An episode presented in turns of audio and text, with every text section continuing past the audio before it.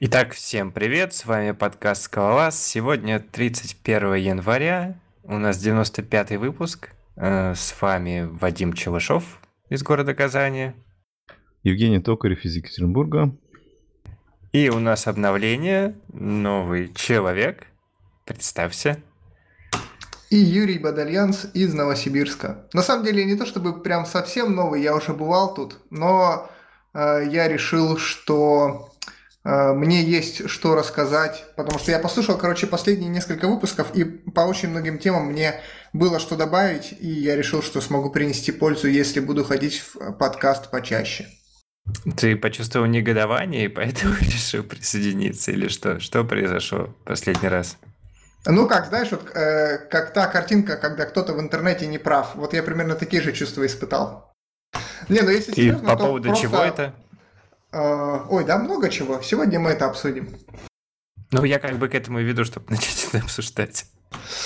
Ну, давайте. Короче, э, послушал я сегодня последний выпуск подкаста «Скалолаз», э, и э, там такую темку обсуждали про ДТОшки в JSON.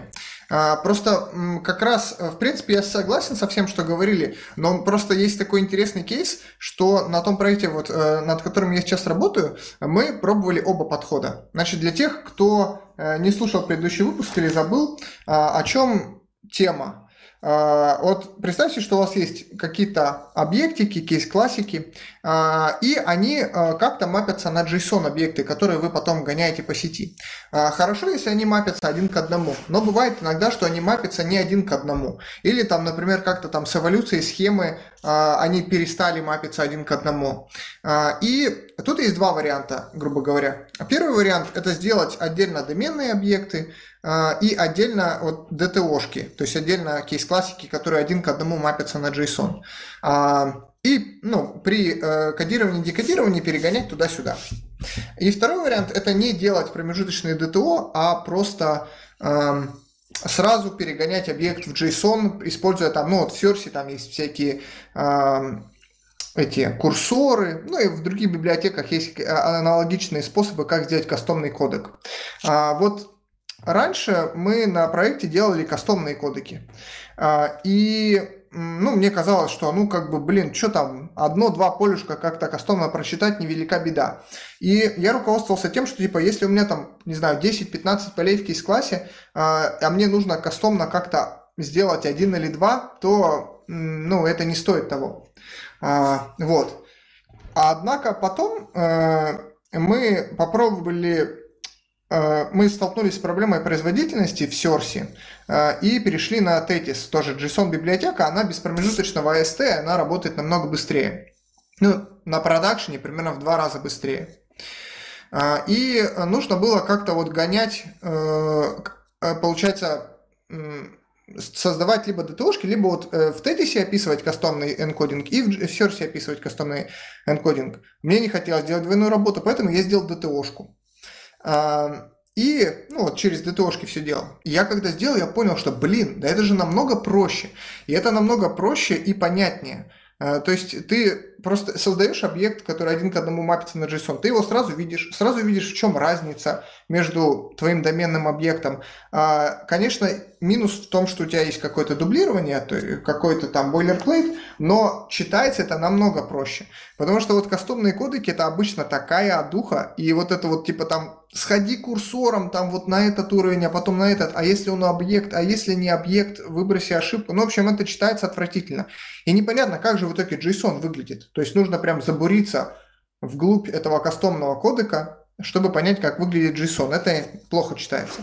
И поэтому с того времени я как бы прозрел и делаю DTO-шки. Да, есть некоторое дублирование кода, но, блин, э, стало намного проще. И если вы используете, например, несколько JSON-библиотек, э, это, ну, несомненно, дает выигрыш, потому что, ну, где-то у нас в коде остался Source, а где-то мы э, перешли на Tetis. То есть и та, и другая библиотека со своими плюсами и минусами, вот, но теперь у нас есть как бы унифицированный способ, как делать кастомные коди, кодеки. А еще, если э, мы, ну, мы используем на проекте дерево, а, и через дерево вот эти аннотации вешаешь, и вообще шикарно. А что было в прошлом выпуске? Утверждалось, что А, делать нет, э, промежуточный давай. слой это плохо. Не, я тебе напомню, там мы нашли на Reddit просто дискуссию, что там человек жаловался, что типа Source так- такая сложная библиотека, ничего не понятно, как делать. Вот, и какие-то кодеки там, шмодыки, все очень сложно. Ему на это ответили, что типа можно ничего это не делать и просто писать кейс-классы, которые а, напрямую мапятся к, к JSON и просто конвертировать. И есть там как-то библиотека как-то Чи- Chimps, что ли, называется, которая, Чим- Чимни. Да, которая упрощает вот эти маппинги между классами и типа еще будет все удобнее. И вот мы это, все обсуждали там. На самом деле я согласен с этим человеком, потому что я помню, э, раньше тратил кучу времени на вот эти вот э, курсоры кастомные там ходить. Это, ну, правда, сложно. Э, а особенно если у тебя какая-то сложная структура JSON, э, то, ну, правда, блин, сложно получается. Хотя вроде работа тупейшая. Мне сложно ладно. что-то добавить, я просто я все... Обычно, ну, когда проект какое-то время проходил, всегда ты приходил к тому, что тебе нужно вести э, вот этот доп-вейр, ну, не знаю, там, для HTTP или для, если асинхронно что-то кидаешь, чтобы соблюсти там совместимость, потому что твои внутренние э, внутренние модельки как-то как-то эволюционируют, и чтобы не париться и сохранить совместимость, копипастишь их, и все.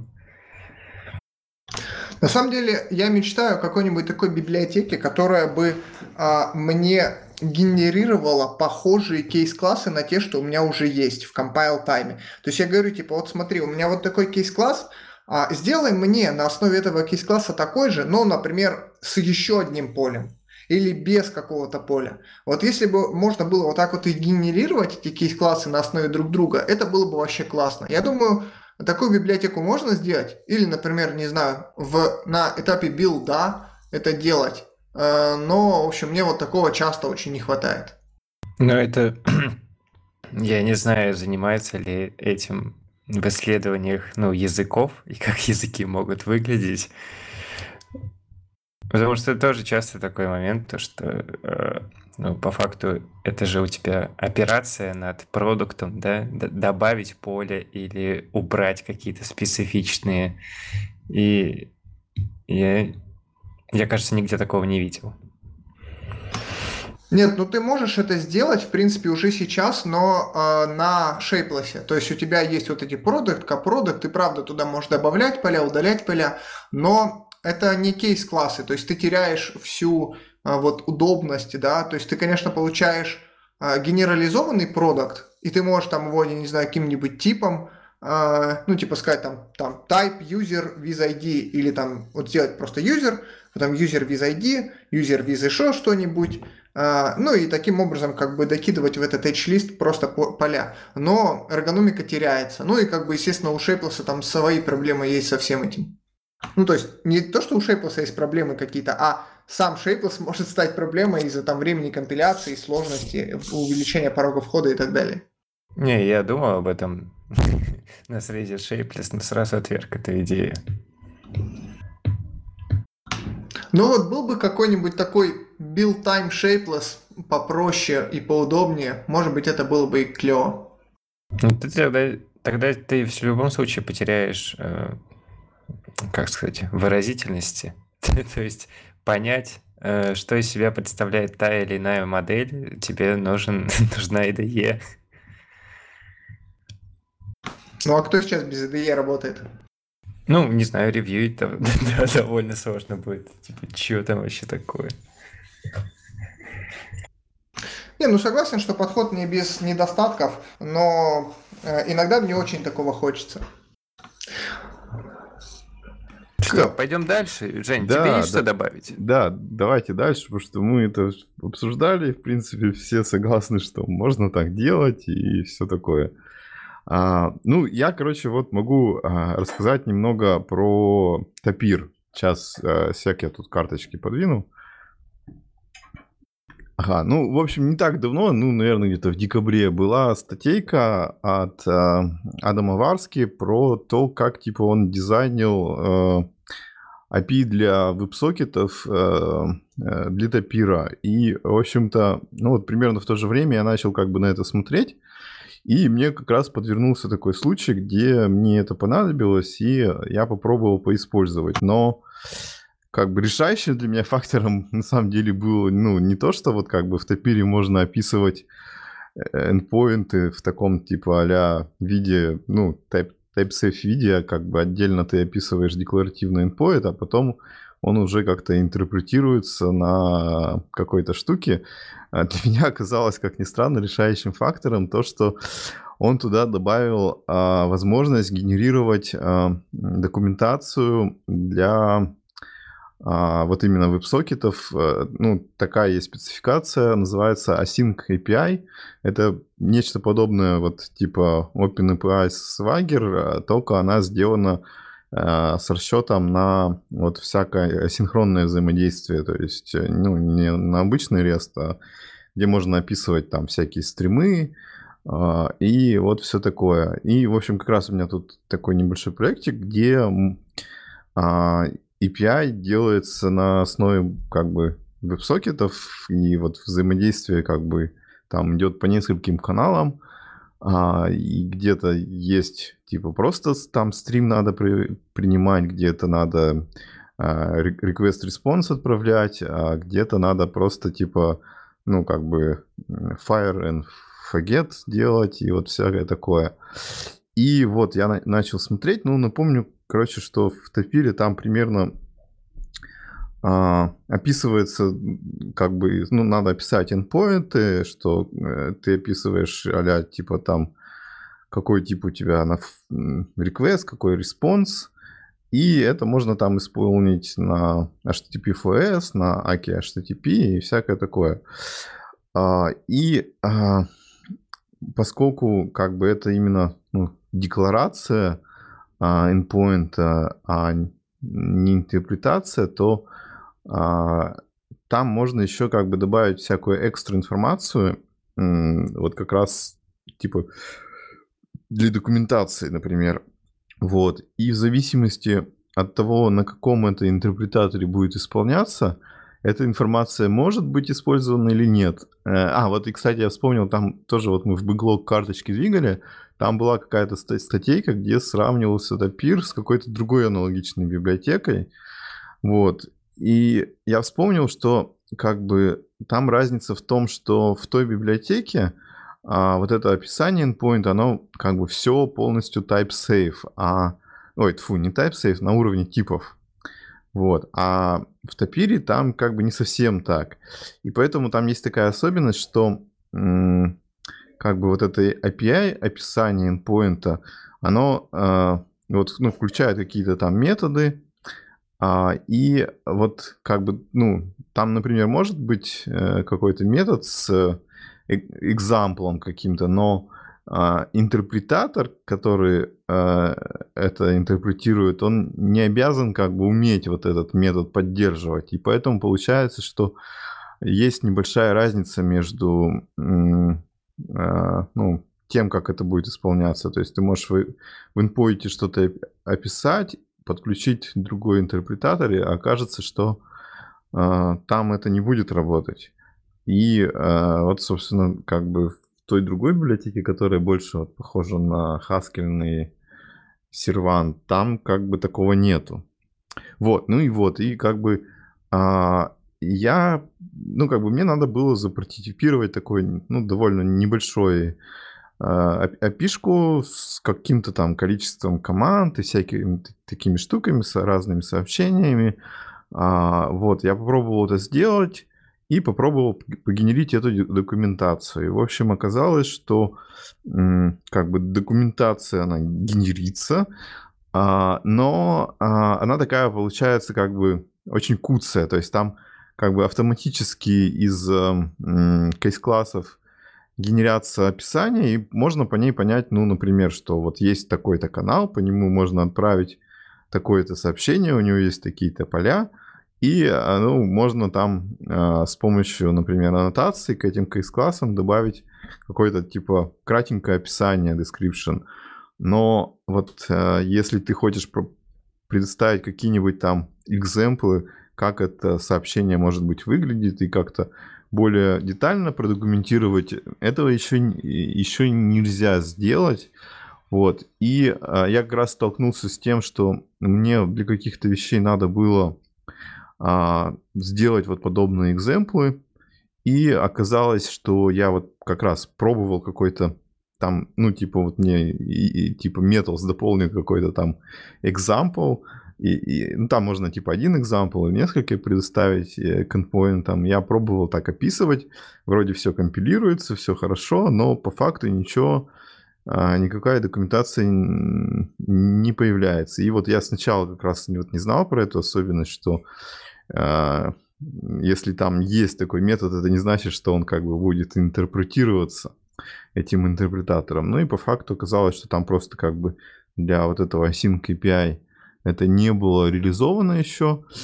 Я там на гитхабе написал про это, и вот буквально там на этой неделе а, Адам успел там подфиксить, и а, он сделал как раз вот для Sync API пару дополнительных а, методов, потому что а, как бы вот когда мы endpoint пишем для REST, там у нас как бы просто типа какой-то response type есть, а для WebSocket, WebSocket мы а, там возвращаем flow а, аковский, и это немножко как бы другая уже штука.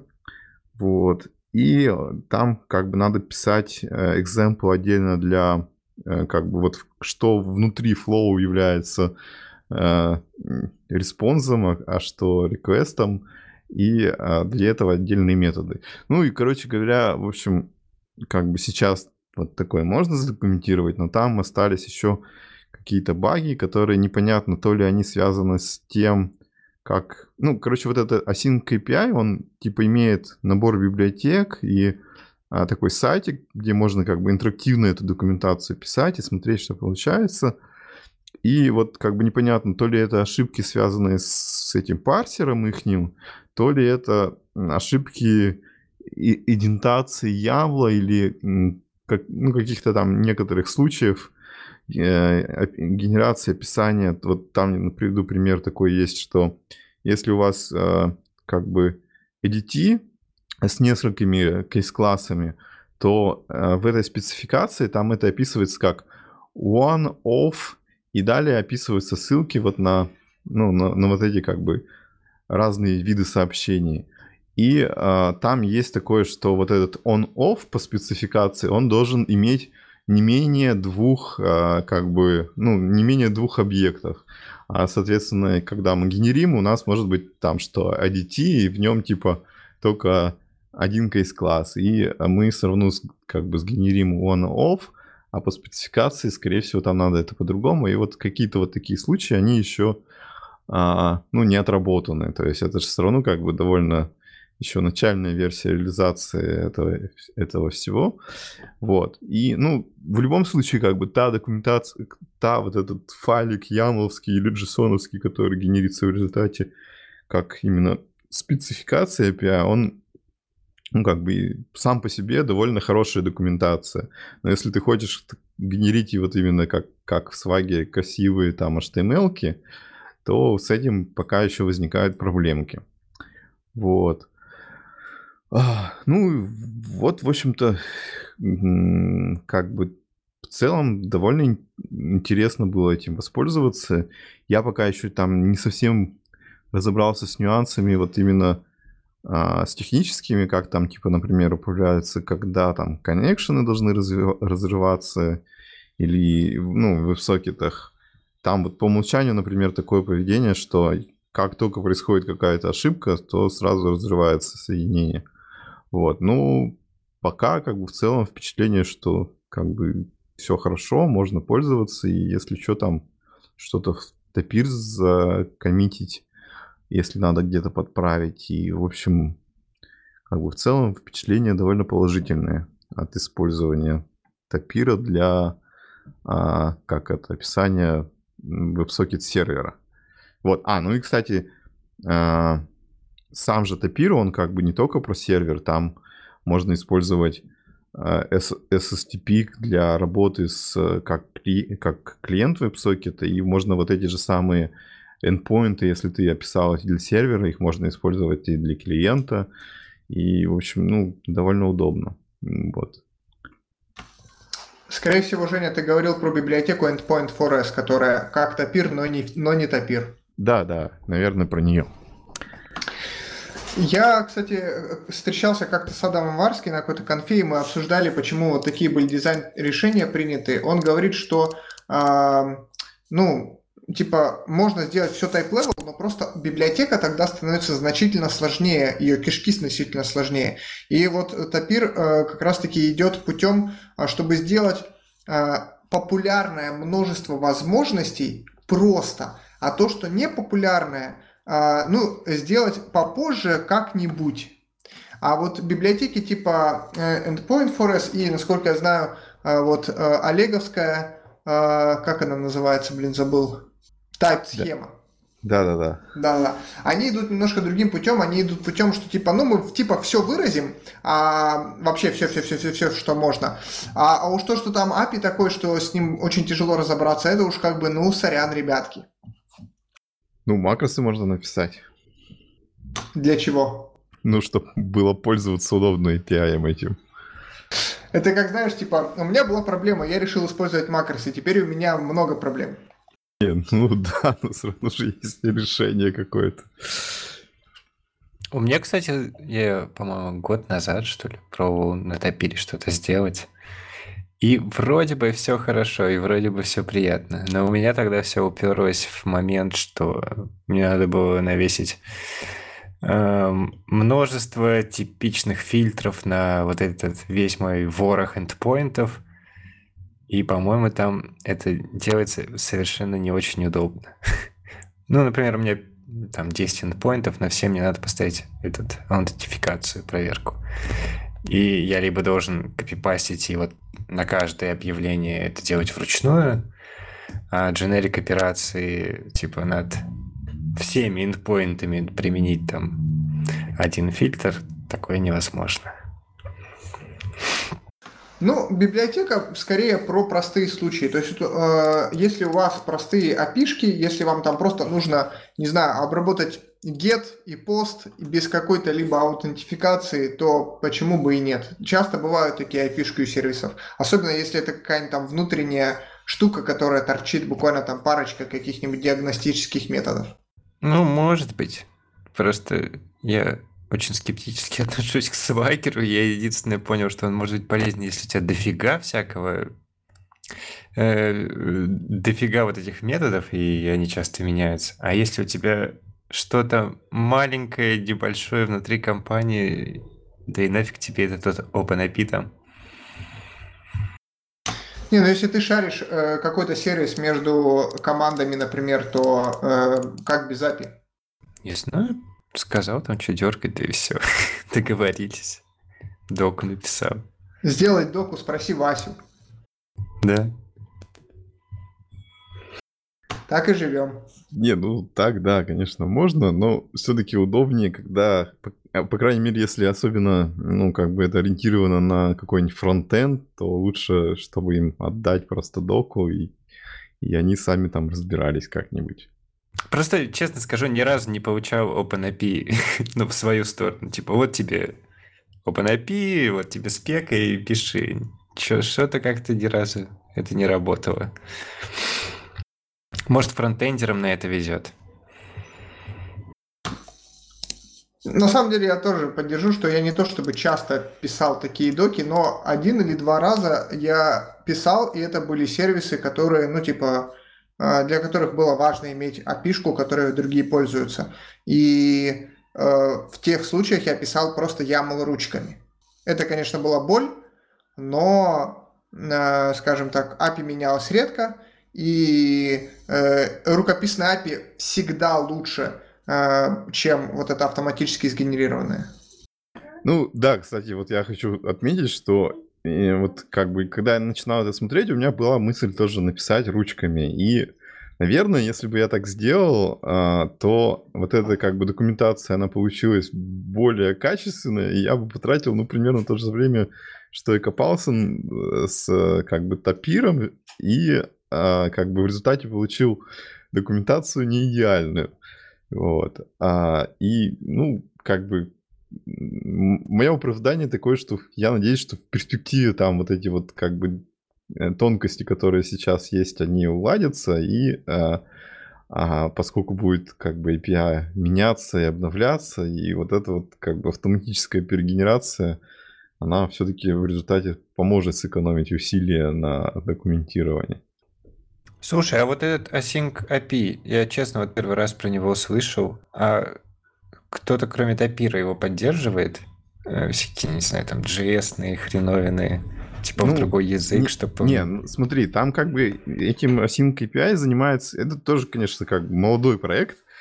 Им занимается какая-то как бы отдельная организация, у них как бы вот кроме самой спецификации, есть куча проектов на, для разных языков, ну, в том числе для JavaScript, как бы с поддержкой его.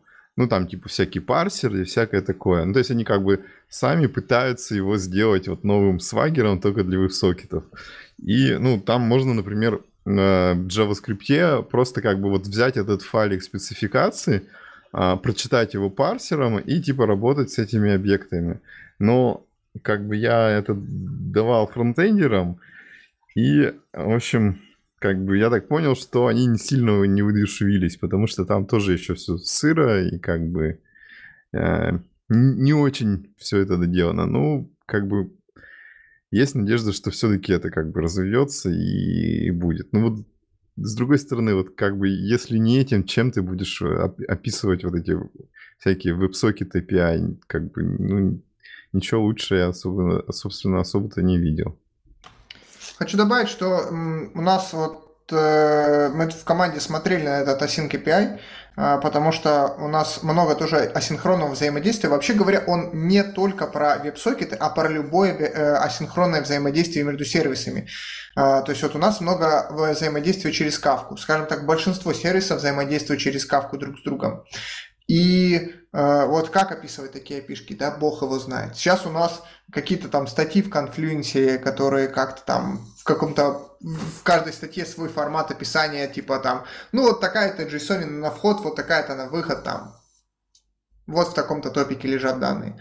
Если бы э, был какой-то более-менее стандартизованный формат, было бы клево. Но мы не заадоптили эту штуку, потому что, ну, типа, это же надо доки писать, вот это вот адоптить, все. Наверное, может быть, когда-нибудь, когда руки дойдут, попробуем. А, но выглядит это, по крайней мере, интересно как идея, потому что, ну, правда, сейчас много сервисов э, делают всякие разные асинхронные вот взаимодействия, и это нужно как-то документировать. Да, я насколько помню, там даже, по-моему, есть э, так, такая возможность у тебя, что ты как бы а, пишешь как бы вот это асинхронное взаимодействие, и а, сначала типа генеришь а, там на основе нее клиента там типа для высокитов, а потом генеришь для, для кавки примерно как бы с таким же. То есть там как бы в перспективе-то есть прямо интересные фичи, и когда вот, ну, если они допилят эти все проекты, которые у них там начаты. Ну, я бы не сказал, что автоклиент это какая-то прям супер фича, потому что, ну, как показывает практика, эти автоклиенты максимум для какого-то локального тестирования годятся.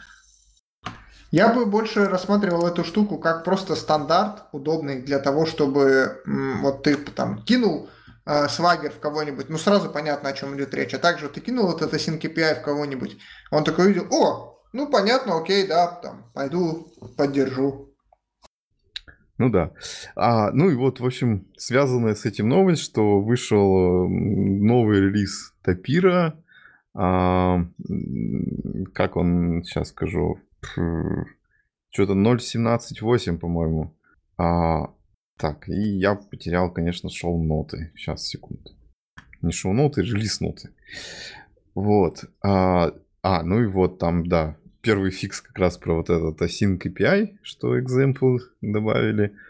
А, ну, короче, там типа набор разных фиксов под разные штуковины и как бы ничего такого прямо крутого не видно. Вот, ну, радует, что как бы вот в январе э, там было много апдейтов, и э, буквально там раз в неделю новая версия выходила. Вот, и видно, что как бы э, все самые критичные баги фиксят и все такое. Ну, давайте, раз уж мы немножечко затронули тут про кавку и асинхронное взаимодействие, закину еще тему про э, FS2 кавка, Э, вышла новая версия. Я знаю, что многие люди используют эту библиотеку, и она, в принципе, на текущий момент, наверное, самая популярная в, в котовом мире для взаимодействия с кавкой. То есть там есть еще ряд, но они все немножко не дотягивают. Ну, либо есть еще вариант использовать альпака кавка и как-то там, не знаю, в FS2 стримы перегонять. Но это тоже такой так себе вариант. Вот. Что хочу рассказать про этот релиз. А, на самом деле я лично его очень ждал, потому что там куча моих контрибьюшенов. А, мы используем FS2 Kafka уже на продакшене довольно давно, год или полтора а, и активно очень используем. Как я сказал, у нас много кавки, и все это, в общем-то, сделано на этой FS2 Kafka библиотеке. И несмотря на то, что библиотека неплохая, там э, многие вещи ну, просто отсутствовали. Э, то есть вот то, что даже реализовано в Альпаке, а FS2 Kafka сделан на той же самой архитектуре, то есть там буквально код перенесен практически один в один. То есть этого просто еще пока нету в FS2 Kafka, и там типа есть задачи, ну вот там а, доделать все API там, в консюмере, в продюсере, там, в админ клиенте. Вот. А, и мы сделали в свое время форк, и в этом форке добавляли функциональность, которая нам нужна, а, и постепенно там в таком вялотекущем процессе контрибьютили это обратно а, в библиотеку. И вот версия 1.2.0 очень много таких контрибьюшенов э, скопилось, э, и, ну, я так э, отмечу два момента. Первый момент – это добавилась, добавилась возможность по партициям читать из кавки. То есть раньше там был такой метод стрим, который просто вот все партиции как бы схлапал в одну и давал тебе стрим с сообщениями из кавки. Вот просто один стрим. Был еще метод, где можно было сказать, дай мне стрим стримов, где каждый внутренний стрим э, это одна партиция. Но было непонятно, из какой партиции летят сообщения. И теперь есть метод, который называется partitioned map stream, который дает информацию о том, что вот э, происходит ребаланс, э, выдались вот такие-то партиции, и для каждой партиции с вот таким-то номером э, из вот такого-то топика э, вот летят сообщения вот в этом стриме. То есть э, это для более такого тонкого контроля. Может быть, это непонятно на слух, но посмотрите, есть это в документации. Нам очень не хватало этого метода, потому что мы, а, когда там происходит какой-нибудь ребаланс, мы хотим это видеть а, и хотим принимать какие-то решения э, на ребалансе, там что-нибудь выключить или наоборот включить какие-то компоненты. А, и второй э, момент, это добавил я Graceful Shutdown этой функциональности тоже очень не хватало. И вообще э, было сложно даже придумать, как бы сделать этот Graceful Shutdown, потому что библиотека стримовая, и вот, ну, непонятно, а как там, ну, у тебя стрим, стрим летит, там какие-то, короче, сообщения. С, э, наверняка обработка этих сообщений какая-то асинхронная, то есть ты там, не знаю, что-нибудь берешь эти сообщения, куда-нибудь в базу складываешь, там отправляешь куда-нибудь тоже в кавку, коммитишь, эти все действия асинхронные. И вот, и, и вот приш... тебе нужно, например, погасить приложение. Как мне вот Graceful Shutdown сделать в такой архитектуре? Э, я посмотрел, как было сделано в Альпаке. Там было сделано как-то довольно странно. То есть там есть такой типа отдельный листенер, который слушает, э, что типа когда ты можешь в него типа отправить сообщение Graceful Shutdown э, и ну, что-то сделать со своим стримом, как-то его там стопнуть. И это сделано, ну так как Альпака на Аке, на АКО-стримах, это было сделано через материалайзер. Э, а в FS2 нету такой сущности, как материалайзер. То есть ты не можешь там как бы подлезть внутрь стрима. Э, и поэтому, ну, короче, я долго думал над API и сделал такую, ну, вот когда дергается этот метод stop consuming, который, собственно, и реализует Graceful Shutdown. С этого момента больше новых данных не приходит, а те данные, которые есть, они доходят до конца стрима, и когда они все обработаются, стрим завершится. То есть в FS2 э, стримах можно, ну, типа, дождаться завершения стрима. Вот, и там есть некоторые сложности с этим дизайном, э, и поэтому в документации есть большой пункт про то, как этим пользоваться, но зато теперь вообще хотя бы как-то можно сделать Graceful Shutdown. Э, с этим релизом, который вот 1.2.0, там вообще довольно-таки еще интересная история. Помимо моих контрибьюшенов, там были еще контрибьюшены э, чувака по имени Бен Пломер. Он, э, раз, он там добавил... Э, так, ну, э, там он добавил э, функциональность по поводу переезда на Cats Effect 3 и Scala 3 частично. И сделал некоторый рефакторинг библиотеки для того, чтобы, ну, как минимум, например, э, понизить констрейнты там, например, используется concurrent эффект, которого вообще уже не будет в Cats Effect 3. Вот, и сделал такой некоторый рефакторинг, и все это как бы нормально вроде выглядело, закоммитили. И когда я попробовал перейти на вот эту версию 1.2.0, запустил тесты, а у меня были тесты, которые а, ну, просто упали. Хотя ничего не менялось, кроме версии библиотеки. Начал разбираться, оказалось, то, что там сломали порядок э, в продюсере. То есть у продюсера в кавке, он э, гарантирует, что вот если ты запродюсил два сообщения вот в таком-то порядке, они в таком же порядке и полетят в кавку. Этот порядок был потерян э, из-за как раз-таки вот этих изменений, и пришлось их откатить. Поэтому версия 1.2.0, она не рекомендована к использованию. Используйте версию 1.3.0, которая а, с фиксом. Вот. Такая история. Еще, кстати... Слушай, а вот как я понял, получается там, ну, нативно прям протокол общения с кавкой реализован, вот, не знаю, там, бинарный или какой, да? А почему-то вообще такое решение? Почему? Я, я ожидал, что там в раппер джавки и в, ну, FS2 эти стримы к этому при, приворочены. Ты э, путаешь. Э, смотри, есть несколько библиотек, которые работают, ну, реализуют FS, э, FS2 плюс Kafka. И вот FS2 Kafka, которая FD4S FS2 Kafka, она не делает свой протокол, она работает поверх Java клиента. И она работает архитектурно точно так же, как Alpaca. То есть там есть актор, и этот актор как бы в однопоточном режиме взаимодействует ну, там, с консюмером или там, продюсером. Ну, э, акторы только в консюмере, в продюсере не совсем так. А, а вот есть какая-то еще другая библиотека, тоже с FS2 и Kafka, и там э, вот сделан кастомный протокол. Но эта библиотека, она, я не знаю, в полузаброшенном каком-то состоянии, и она э, предоставляет только довольно примитивную функциональность. То есть там нету ни ребалансов, ну или, по крайней мере, не было, когда я смотрел, а, нету, ну, просто кучи всего нет.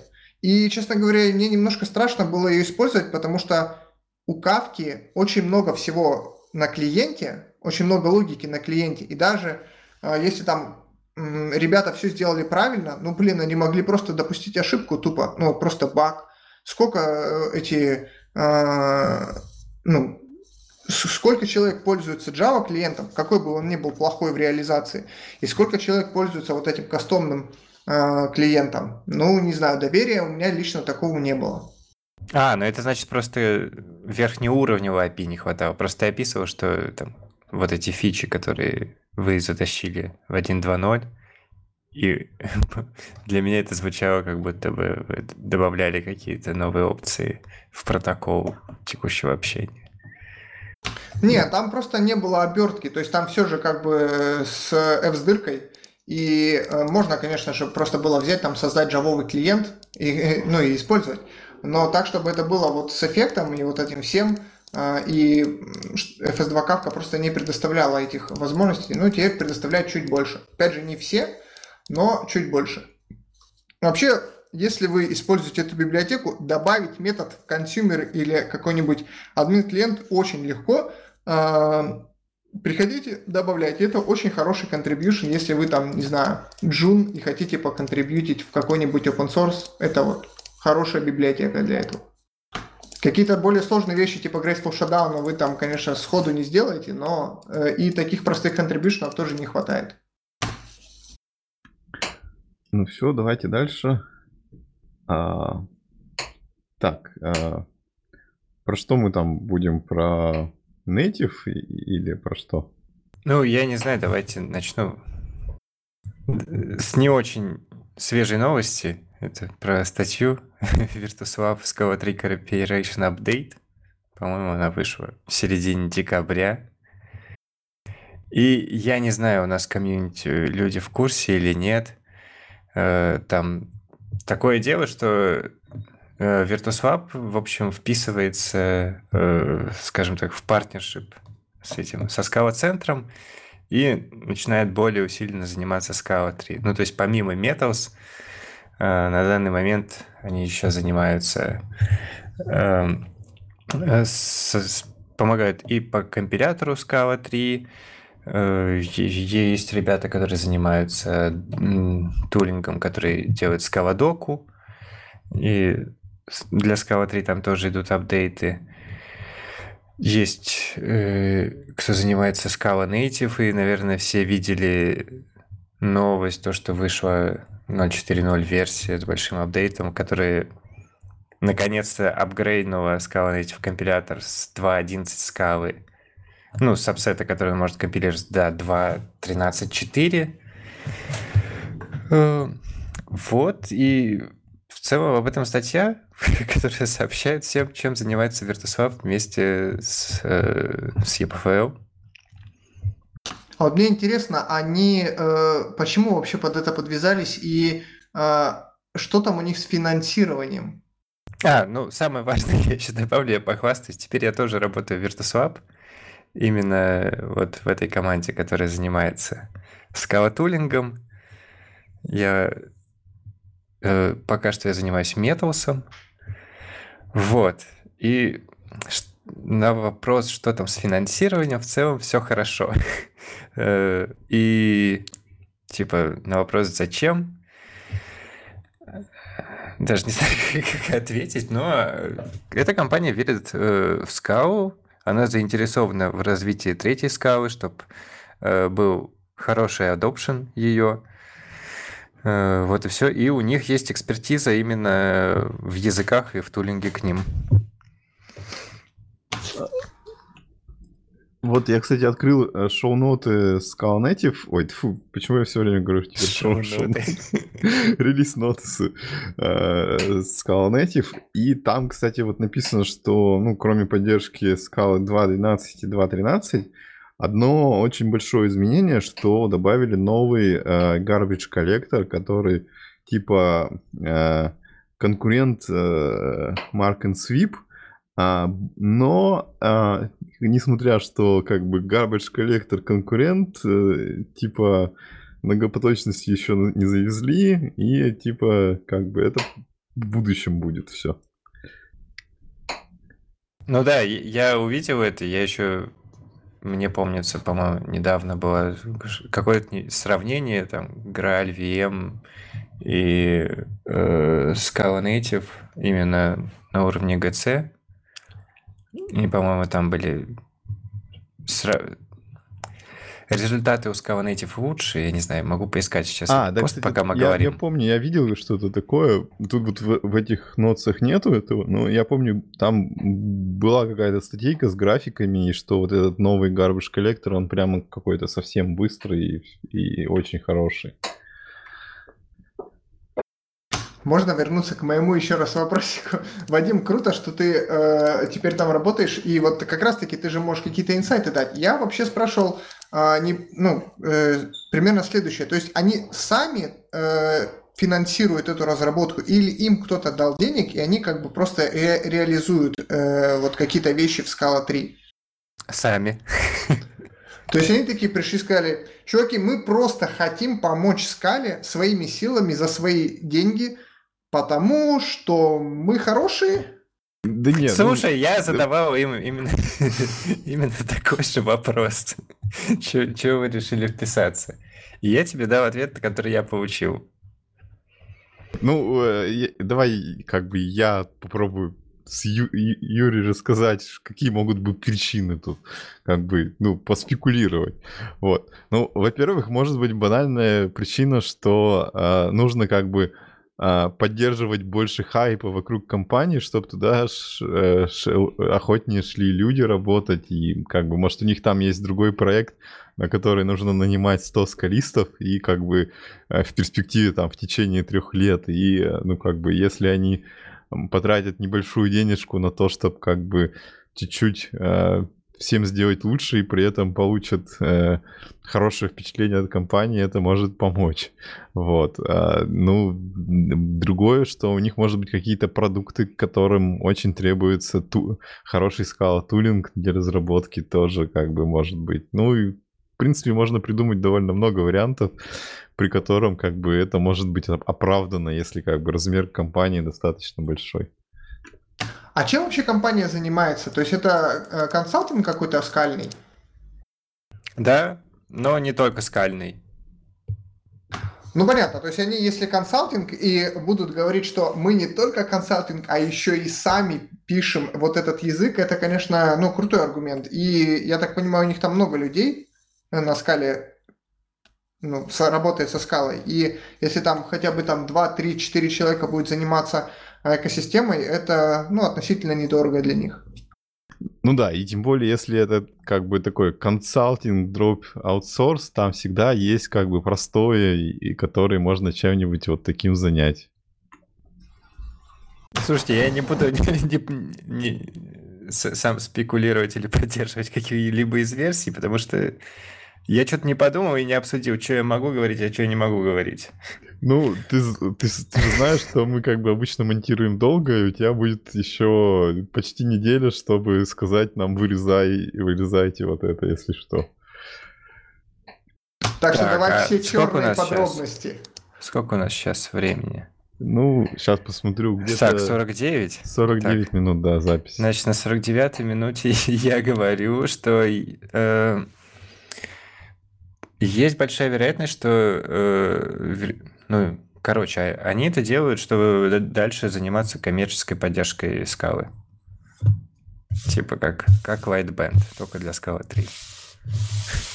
Ну, ну ладно, все понятно, давайте дальше. Вот, я не знаю, я... Так, 49 минута, я уточню в понедельник, может, вырежу. Круто. Так, скалу Native мы обсудили. Ну давайте про монокль. Ага, давай. Э, вышла статья, которая называется «Монокль 3 Roadmap». Э, в этой статье э, автор монокля, я, честно говоря, не уверен, как правильно читать его имя, Жюльен Трюфо, он рассказывает про то, каким образом и когда будет выходить библиотека Монокль 3. Ну, немножко информации. Вообще, Монокль – это библиотека оптик в скале – наверное, можно сказать, что это самая популярная библиотека, связанная с оптиками, э, и она очень могучая. Э, то есть там, ну, реально много всего есть. И многие другие библиотеки, они так или иначе интегрируются с моноклем. То есть вот я знаю, что вот, например, библиотеки типа Scala.js React и вообще вот Э, автора, это Джаб Голли, у него юзернейм, э, очень много с этим моноклем чего интегрировал. Э, ну, это уже не важно.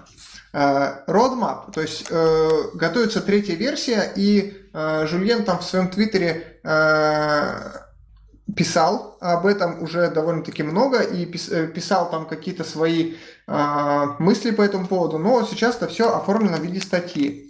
А, значит, какие основные моменты а, касательно того, а, как же будет выглядеть Монокль 3? Ну, во-первых, самый первый пункт – это более простое API. И одна из проблем, вот, которые ну, описываются в статье, это композиция оптик. Вот я знаю, что, например, есть библиотека TOFU Optics, и там эта проблема, насколько я понимаю, решена.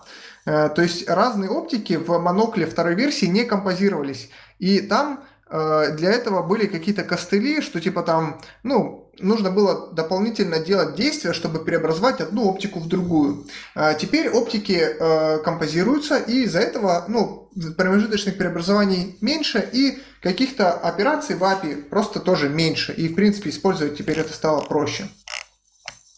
Вот. Та-та-та, тут какие-то еще описываются упрощения. Что-то вырезали, добавили Э, фокус метод, э, макрос. Э, то есть, если вы, например, используете, ну или видели библиотеку от Software Mills Quick Lens, там есть такой, ну вообще вся библиотека, это тоже про оптики, там такой есть способ, как добраться до какого-то поля и что-то с ним там сделать. Вот это типа того, то есть э, можно добраться до какого-то полюшка и что-то там с ним сделать, применить там какое-то преобразование или удалить или еще что-то. И вот теперь есть удобный макрос, похожий на макрос из э, библиотеки QuickLens, который позволяет это сделать. А, вот. Второй пункт – это сделать библиотеку более прагматичной.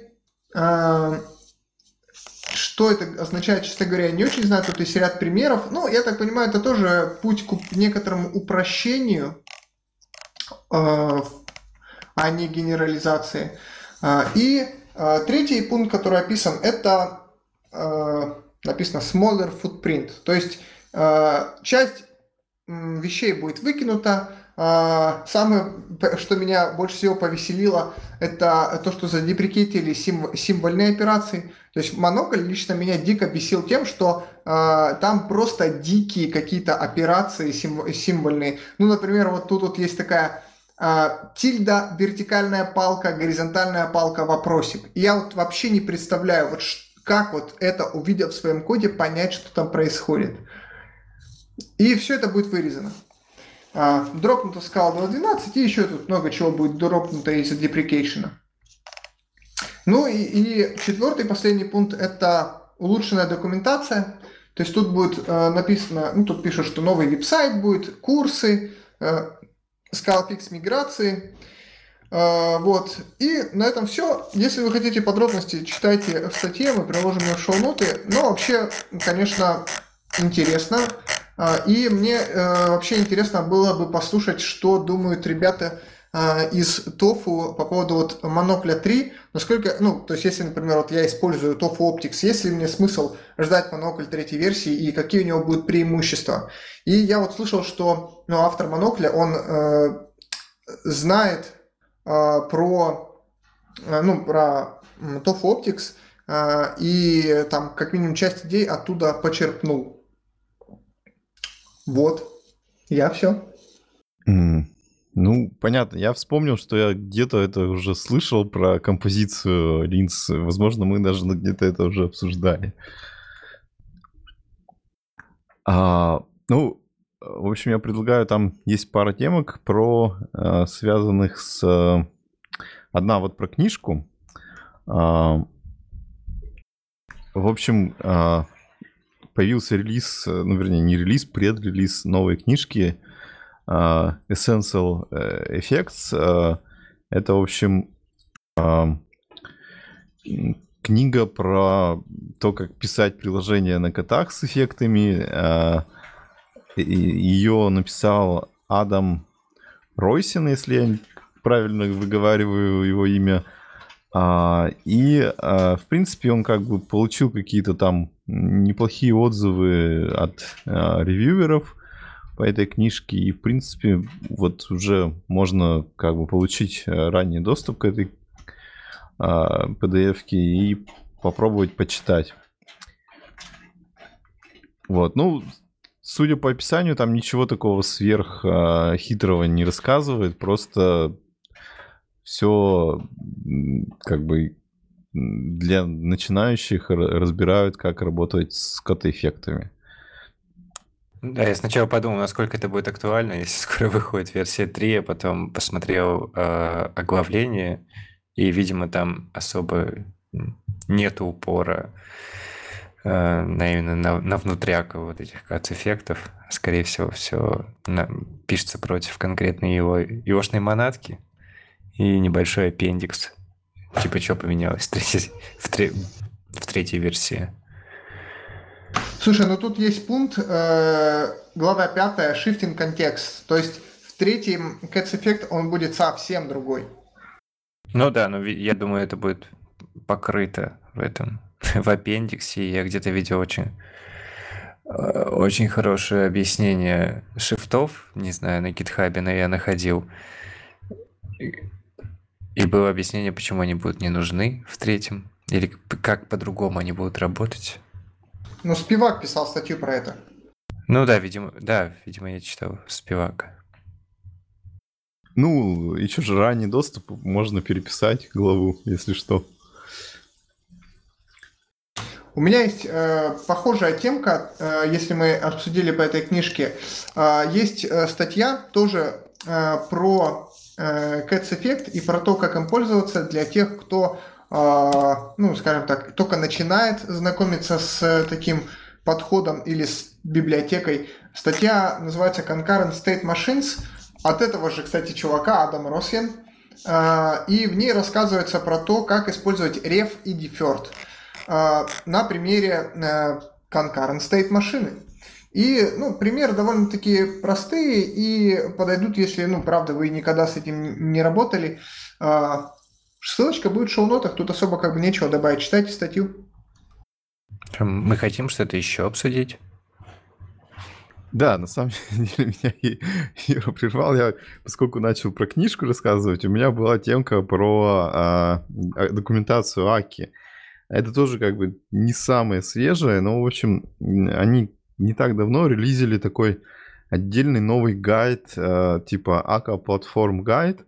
А, и это попытка как бы, ну, не секрет, что вот как бы документация Аки, она такая как бы копилось годами, и там, ну, очень-очень много всего, и когда ты вот именно начинаешь как бы библиотеку смотреть или что-то вспоминать, она, там как бы информация не в самом удобном виде представлена. Ты такой заходишь, там а, 500 модулей, в, кажд... в каждом начинается какой-то длинный рассказ конкретно про эту специфику этого модуля, какие-то примеры кода, и причем там есть, обычно еще так, что ты берешь, э, ну, какой-то пример кода и пытаешься его запустить, а он не запускается, ему нужны какие-нибудь импорты, а ты тыкаешь, как бы, ну, на GitHub там ссылка есть, заходишь туда, а там как бы, ну, не изолированный этот пример, а какой-нибудь там такой гигантский тест, и где-то в середине написан вот этот кусочек кода, а, и, ну, тебе надо там продраться через все, чтобы понять, как бы, что относится к этому примеру, что нет. Ну и, короче, вот, видимо, они осознали эту проблему, что как бы, ну, если ты просто хочешь ознакомиться с Акой, понять вообще, что это такое, как бы, что она тебе дает, э, нужна другая документация. И вот они начали писать такой небольшой гайд, где как бы в, так, ну, в виде такой кратенькой книжечки или набора статей рассказываются упрощенно на как бы на простых примерах э, возможности аки как библиотеки, и какие-то вот простые примеры показываются. Вот. Ну, то есть там как бы идет небольшой туториал, потом немножко про разные модули, а, и вот в таком, в таком духе. Вот. И, ну, не знаю, мне кажется, это как бы полезно, потому что все-таки как бы документация Аки, она, по-моему, всегда была сложной, и даже, и, не знаю, пять лет назад она была не самой простой для изучения. Она была зато всеобъемлющей, то есть там было все. Но чтобы что-то найти, ты там должен мозг сломать себе. Ну да, вот в том-то дело, что когда ты, ты знаешь, что искать, она очень удобна. Вот. А когда ты просто пытаешься как бы начать работать с какой... Ну, то есть ты при, пришел там на работу какую-нибудь, и тебе говорят, вот у нас АКА, давай почитай про нее документацию. И ты такой тыкаешься, и, наверное, окажется, что проще поискать какую-нибудь книжку про АКУ и ее почитать, чем эту документацию.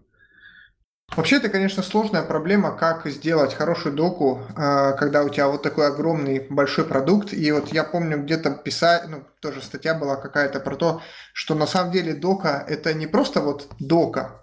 На самом деле их там видов всяких разных целый вагон, то есть есть типа референс, есть а, документация, а, которая документирует возможности, есть примеры, есть гайды, А, и вот в Аке сейчас документация, как бы она сочетает все вместе в одном виде, и поэтому она такая неудобная. То есть им бы разделить, вот есть мануалы для начинающих, вот, э, вот есть там, не знаю, гайды по каким-то use кейсам, вот есть э, документация концептуальная, вот есть э, отдельно описание API, и это все разные вещи. Ну да. Если и... честно, я потерял, потерял нить. А чем вот эта документация лучше? Просто я смотрю, и вот есть, я нашел эту старую документацию, которая именно про конкретные библиотеки. А это про какую-то Akka платформ. Что это такое? Я, я даже не понял. Там почему-то рассказывается, как делать gRPC-приложение, и потом еще и в докере собрать его. Не, ну это по сути вот именно туториал, плюс какой-то там небольшой обзорчик возможностей. Вот, то есть ты как бы такой вот, ты не знаешь совсем ничего про Аку, и решил ее изучать. Вот ты заходишь и делаешь все, что тут тебе говорят, и ты получаешь как бы как какое-то там приложение, которое работает на Аки, и ты примерно понял, про что это. И уже тогда смотришь настоящую документацию. А, ну окей. Просто мне показалось, что это страница, где я что-то еще должен купить, чтобы на этом писать. Какая-то платформа дополнительная. Не, ну купить это всегда нужно. Это там какой-нибудь мониторинг, обязательно там надо купить у iBand. Но они же типа продвигают свое вот это вот э, э, набор решений на базе АКИ. Наверное, это и называется АКА платформа, бог его знает. Ну да, да. Вот. Я, я еще вспомнил, кстати, кстати, вот насчет АКИ, что ну, я тоже не так давно тут начал опять смотреть АКА Typed, и вот понял, что, наверное, тоже это ошибка, что называть это Акой. Мне кажется, это просто другая библиотека, и надо было назвать там не Ака, а какая-нибудь там типа New Actor Library или что-нибудь такое, которое имеет интеграцию с, с Акой, потому что, ну, как бы, если бы это было новое имя, и э, как бы это по-новому продвигалась, мне кажется, гораздо больше людей бы пошли и начали бы ее использовать и на ней писать, чем когда ты как бы у тебя есть уже старая репутация вот этой а, индивизированной а, классической аки и а, как бы все проблемы, которые там накопились за миллионы лет, они как бы вызывают просто как бы нежелание просто в этом разбираться. А вот, как бы, по сути, это, ну, как бы, это другая библиотека, там друг, немного все по-другому, и как бы зачем вот эти два имена так завязывать, не очень понятно. Вот. Ну, Но вот... это же просто, блин, это же способ просто описания, то есть основная ценность, которая там внутри, это вот этот акторный рантайм, который работает. Не, ну, не столько понятно, API, да. как ну, ты на нем ну, пишешь. можно было назвать какой-нибудь Akka Core этот рантайм, и, а, а библиотеку назвать вот типа Lightbend Actors или что-нибудь такое. И просто вот как бы я тоже вот у нас там в карточках есть Zio Actors, а, библиотека молодая, но которая, в принципе, она очень похожа на вот эти Type акторы, и вполне они могли бы даже раньше, типа, Zio Actors называться, типа, вот, переименовать вот Type акторы в Zio Actors, и у них бы был большой хайп, и все начали бы использовать эти новые акторы, и, и как бы дело бы пошло опять. Слушай, я вот тут соглашусь с Вадимом. А, я использовал Typed акторы какое-то время, и я не могу сказать, что это принципиально другая библиотека. Да, это другое API, а, которое лучше, чем было раньше, и многие болезни а, старой API там починены. Но концептуально это то же самое. То есть ты точно так же описываешь стейт машины, то есть каждый актор это стейт машина, которые друг с другом коммуницируют посредством сообщений, просто с другим API, да, которое сильно отличается. Но, в общем, это то же самое. А, мне кажется, тут проблема не в том, что э, библиотека как-то, ну, э, сильно отличается, они же э, постепенно же переводят, то есть у них же есть там э, слой э, совместимости, то есть ты можешь использовать API, там type акторы, и насколько я знаю, там все э, библиотеки, которые вот в экосистеме акторов, это там Aka Streams, Aka HTTP, они постепенно переезжают на type акторы. И если уже не переехали, я, честно говоря, уже не то чтобы так прям сильно активно слежу. Проблема-то не в этом, а в том, что а, когда Акка была на хайпе, на волне, а, кроме Аки ничего особо не было. Ну, был Z, которым там пользовались какие-то странные ребята, которые пришли из Хаскеля, и потом, если ты что-то туда хочешь пойти там спросить, а где же у вас доки, ребята, тебя там посылают, в общем, в определенном направлении. А сейчас ведь совершенно другая ситуация. Сейчас есть развитый type level stack, который, у которого там куча статей, куча вообще материалов, который куда, ну, который очень дружественный для даже новичков. А, везде хайпится функциональное программирование, везде хайпится ZIO, а, как тоже очень, ну, один из Seven Points у ZIO это то, что он очень понятный для Java разработчиков, то есть очень простой, ну, по крайней мере, как они говорят. Вот. И как бы Ака уже просто, ну, она уже не так нужна. И народ уже э, научился э, ей пользоваться и понял, что на самом деле, если Аку рекламировали как решение для всех проблем, Ака это скорее решение для очень маленького такого сабсета каких-то, э, ну, как сказать, очень мало проблем, на которые АК-акторы хорошо ложатся. Либо АК-акторы это просто low-level слой для каких-то более высокоуровневых решений. И такого не то, что часто встретишь а намного, э, ну, а раньше просто ничего другого не было, и народ писал на акторах. Вот, то есть я, короче, к чему хочу сказать. Мне кажется, что они просто опоздали с тайпит актором. Если бы они вышли, я не знаю, там, э, если бы у них был релиз на два года раньше, чем вот у них реальный вышел релиз, может быть, они бы как-то еще и посоревновались. Ну, я в целом согласен, я просто как бы к тому, что как бы вот тайпит акторы, они на самом деле действительно как бы такое хорошее решение тех проблем, которые были. И э, как бы, ну, если ты сейчас э, пытаешься писать на Аки и на тайпе акторов, э, у тебя в результате получается гораздо меньше проблем, чем у тебя раньше было. И, э, ну, как бы, просто вот из этой репутации получается, что э, как бы даже там, где как бы раньше было разумно использовать Аку, сейчас может оказаться, что как бы никто и не захочет ее использовать. Все так.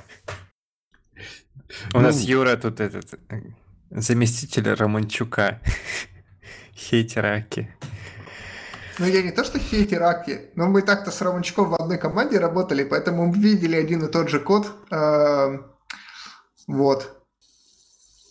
Это я к чему? Я к тому, что Akka это в принципе, ну вот Akka Type неплохая библиотека, но просто юзкейсов у нее так мало, что проще ее вообще не использовать. Мне вот на самом деле вот сам паттерн актор, то есть актор это же что такое? Просто очередюшка, э, у которой много писателей э, и один читатель. Вот такой паттерн мне очень редко когда был нужен. Э, и э, его можно реализовать очень просто, например, вот на семафоре. А, который Scats Effect, да? И зачем мне нужны акторы, когда я могу просто взять семафор, например, с пропускной способностью 1? И это будет намного проще и понятнее. И я потом могу этот кусочек, который вот мне нужно вот в одном потоке э, линеаризованно обрабатывать, вот его отдельно вы, вы, э, вынести. И мне не нужно всю систему строить на таком подходе. Я могу вот это делать вот так. А если мне здесь нужно как-то там по-другому работать, делать по-другому. А АКА, она форсирует везде один и тот же вот этот FSM-ный подход, и он не всегда удобен. Не, ну это да, конечно. Вот, ну вот давайте тогда быстро взглянем на Zero акторы. Никто из, из нас, конечно, не, это не юзал. Сейчас я перетащу карточку. Ну это вот как раз-таки просто реализация актор, э, типа паттерна на Zio, который можно сделать, в общем, и, и без акторов, а просто на любой вот асинхронной библиотечке. Подождите, я открыл по ссылке, там написано, что это интероп между Аккой и Зиохой. А, нет, там как бы написано, что есть интероп, и типа можно как бы использовать совместно с Акой. То есть вот я почему, почему говорил, что типа Ака Typed это как бы отдельная библиотека, и у них просто есть отдельное решение для того, чтобы как бы со старой Ака интеропиться. Потому что вот здесь же, по сути, то же самое. Тут они как бы ну, написали простую довольно библиотеку для акторов, но при этом они запилили решение, чтобы можно было, если тебе надо, использовать и обычные акторы из Аки.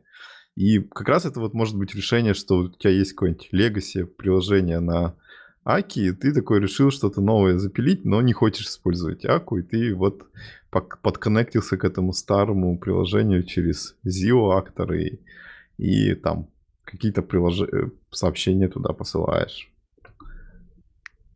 На самом деле я так мельком посмотрел на эту библиотеку, и она вообще один в один повторяет все те же самые идеи, которые вот в Аке, то есть там есть тот же Supervision, Remoting, Persistence, вот один в один. Они даже, ну, не пытаются отойти от этого.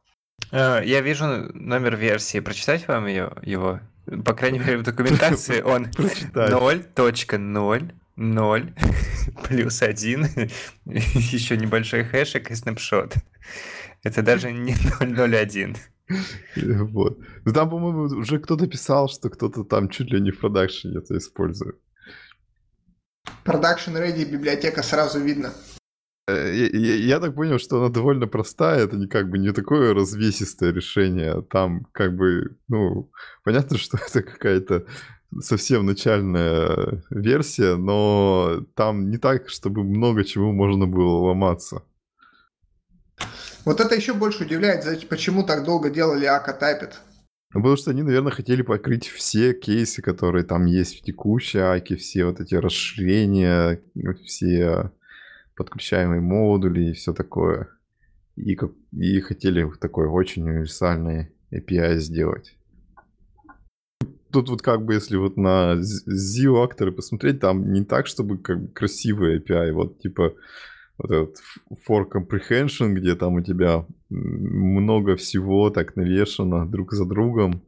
И понятно, что такое как бы э, с одной стороны можно использовать, но с другой стороны оно не выглядит каким-то красивым API. А дальше у нас там релиз э, SBT 1.4.7. Я посмотрел, по-моему, ничего важного. Курсир обновили. И мини-фиксы. А, ну, я тоже как бы ничего такого не увидел. Я только приметил, что там э, засветился э, такой человек э, э, под ником Фамил, который э, законтрибьютил неожиданно что-то для Emacs. Вот. Как бы мы же думали, что он пропал уже, все, совсем.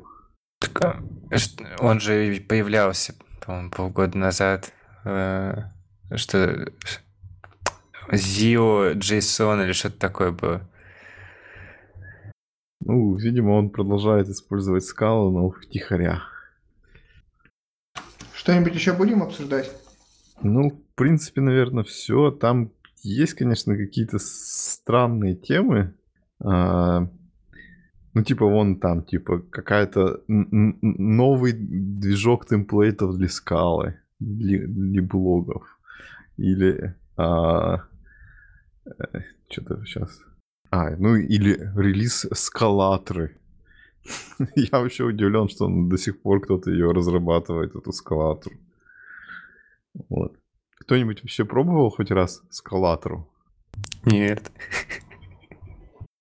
Вот. Ну, ладно, давайте тогда закругляться. Я тоже не пробовал скалатору.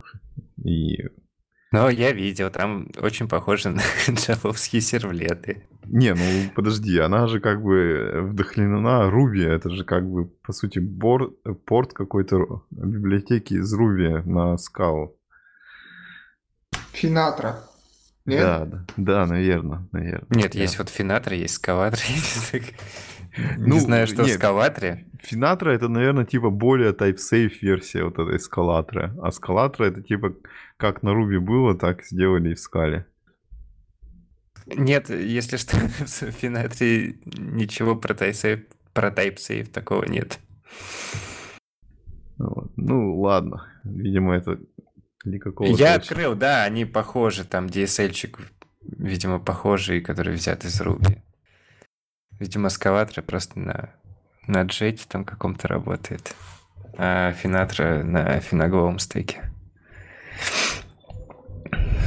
Ну, ладно, давайте закругляться тогда. Что там надо говорить-то у нас? Что всем пока. Спасибо, что нас слушаете. А, с вами были Евгений. Вадим. И Юрий. Всем пока.